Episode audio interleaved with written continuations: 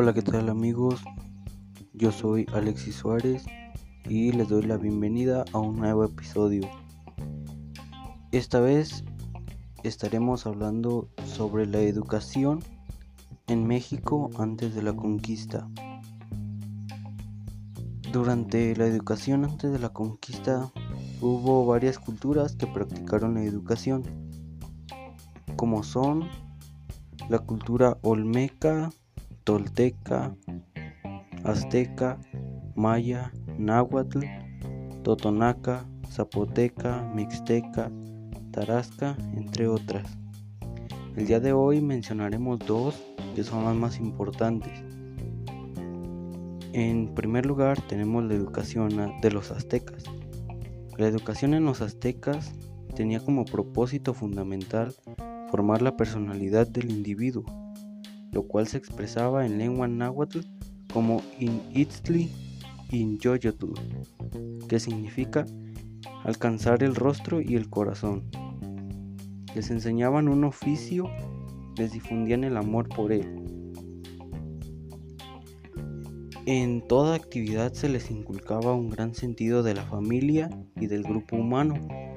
Las características fundamentales en la educación de los aztecas es que era activa e integral.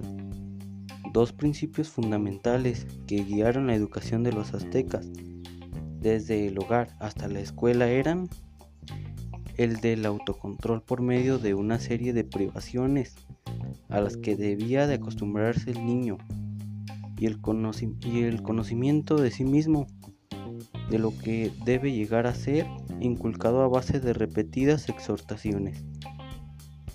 Una segunda, una segunda etapa en el proceso de educación se abría con la entrada del, del niño a los centros educativos. Existían dos tipos de escuelas que eran las siguientes. El Tepozcalli y el Calmecac. El Tepozcalli entraban los niños que querían ser guerreros. En el Calmecac se iban a dedicarse a las ciencias. Cabe mencionar que había colegios separados para hombres y mujeres. La elección de donde estudiarían dependía de los padres de los niños.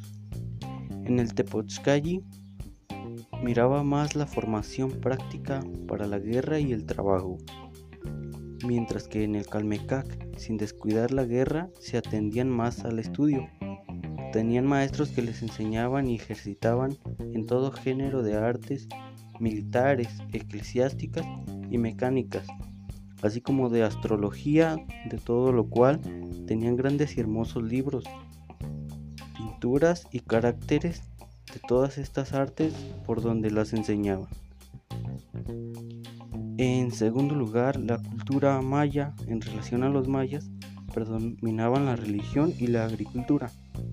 Su educación giró en torno a, a ellas, los mayas reconocían las diferentes variantes del hombre y la mujer maya, como son la niñez, la adolescencia y la madurez.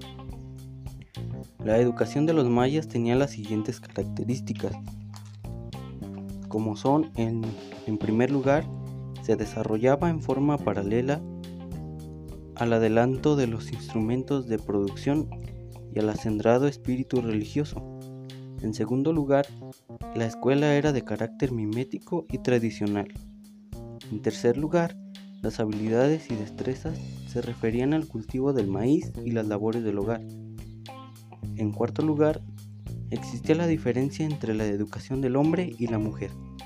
La educación maya era de carácter asistemática, o sea que en ella no existía planificación rígida y, y supervisada por clases dominantes.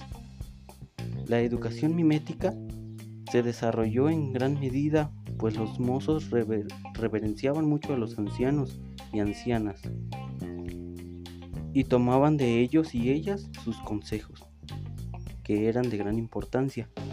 Entre los mayas se dio mucha importancia a la educación ética y a la educación femenina.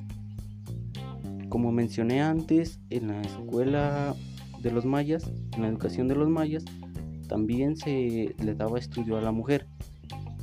A la mujer se le enseñaba la discreción y además aprendía a tejer, a elaborar bebidas y comida. Como podemos ver, estas fueron dos culturas importantes que aplicaron mucho el estudio entre sus pobladores.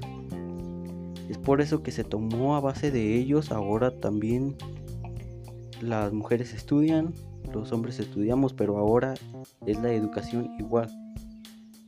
Ahora hombres, tanto hombres como mujeres podemos estudiar.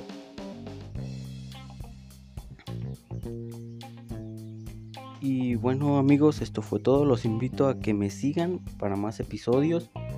Y esto fue todo por hoy.